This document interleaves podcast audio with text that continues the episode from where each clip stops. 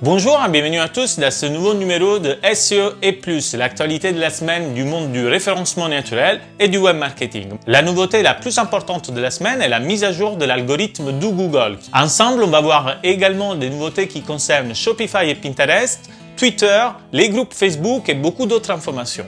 Laissez-moi juste vous rappeler que dans la description de la vidéo sur YouTube, vous trouverez également des bonus et cette semaine, je vous conseille de regarder cette annonce très particulière du maison à vendre. Probablement assez cher effectivement à mettre en place, mais qui sait, les résultats peuvent être au rendez-vous.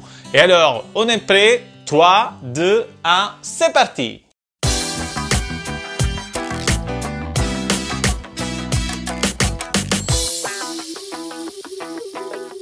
La première information que je vais vous présenter, c'est la mise à jour de l'algorithme de Google, le mai 2020 Core Update. C'est comme ça que Google l'a appelé et l'a annoncé sous son Twitter.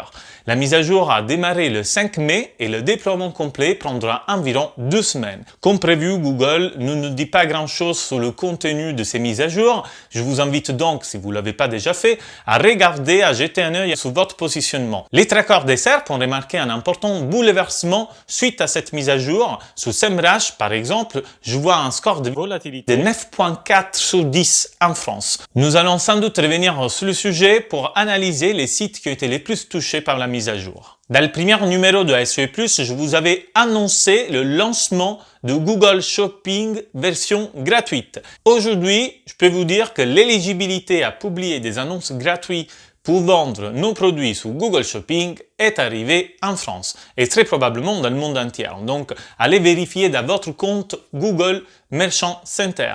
Et à propos de Google Merchant Center, il faut savoir que Google donne maintenant un aperçu de la compétitivité de vos prix.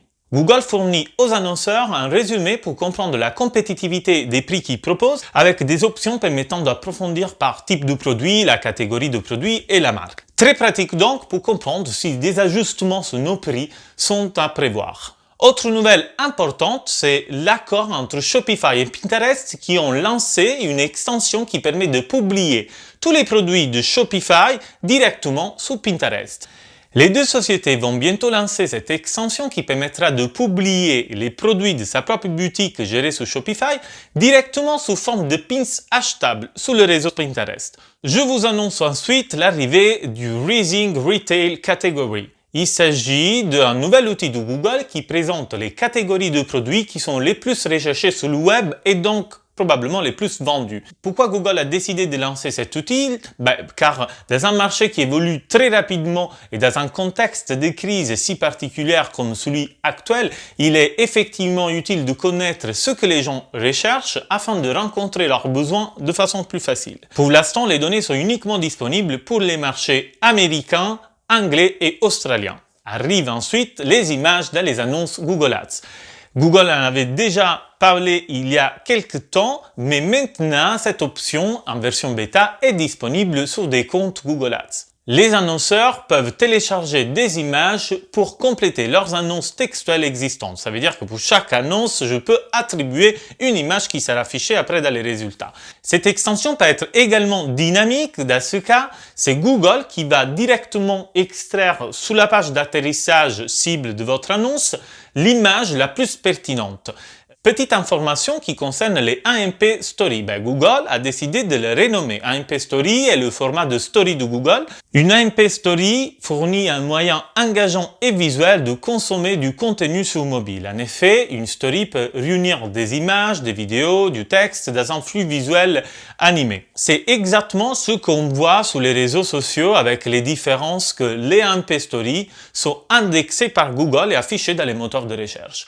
Ben, les AMP Deviennent maintenant les Web Stories et Google a également annoncé que dans les prochains mois, il lancera des outils pour aider les personnes à en créer davantage. Et j'ai le plaisir de vous annoncer une nouvelle fonctionnalité de LinkedIn. LinkedIn teste une fonction vidéo pour préparer un entretien. Le système vous pose des questions classiques qu'on peut avoir pendant un entretien, comme par exemple de vous présenter dans le cadre d'un processus d'embauche, et vous, vous pouvez répondre en vidéo ou par écrit. Une fois que vous avez enregistré vos réponses, vous obtenez un feedback. Il s'agit d'un feedback sur le rythme, le nombre de fois où vous avez utilisé des mots de remplissage, ou les phrases sensibles à éviter. Tout ça grâce à l'intelligence artificielle qui analyse votre contenu pour vous aider à tester et affiner votre discours. Cette permet donc de s'entraîner de manière interactive à répondre aux questions d'entretien les plus courantes. Une évolution concerne également YouTube. YouTube met en place des filtres sous le web et sous l'application iOS. La version Android de YouTube propose déjà des filtres pour les catégories de vidéos. C'est une option pratique effectivement qui nous permet d'afficher directement les vidéos de la thématique qui nous intéresse. Et eh bien cette option sera bientôt disponible également sur le web et sur les applications iOS. Selon YouTube, cette fonctionnalité sera disponible en France dans les deux semaines à venir. Mais intéressons-nous un instant à Facebook et en particulier au groupe Facebook. Ben, les groupes privés de Facebook ne peuvent plus passer en public. Et oui, Facebook bloquera bientôt la possibilité pour les groupes privés, quelle que soit leur taille, de rendre leurs paramètres de confidentialité publics. Auparavant, seuls les groupes de moins de 5000 membres pouvaient encore changer la confidentialité de leur groupe de privé et passer en public. Bientôt, cela ne sera plus possible pour les groupes de n'importe quelle taille. De plus, si vous faites passer votre groupe de public à privé, vous avez jusqu'à 72 heures pour annuler ce changement de paramètres de confidentialité et revenir à public avant qu'il devienne définitif. Et avant de vous laisser avec la dernière news qui concerne Twitter, laissez-moi juste vous dire que Bing a publié d'autres données sur les tendances de recherche lors du Covid-19. Je vous avais annoncé la disponibilité des premières données de ce type il y a deux semaines et dans la description de YouTube de cette vidéo de SEO+, vous trouverez le lien pour télécharger au format PDF ces nouveaux rapports qui incluent entre autres les tendances du secteur prêt et crédit ou encore du luxe. Et nous voici avec la dernière news de la semaine qui concerne Twitter. Twitter a commencé à déployer l'option de programmation de ses tweets à un plus grand nombre d'utilisateurs. Vérifiez donc vos comptes pour voir si vous faites partie de ce groupe d'utilisateurs qui peuvent déjà utiliser la fonctionnalité. Malheureusement, ce n'est pas encore le cas pour mon compte.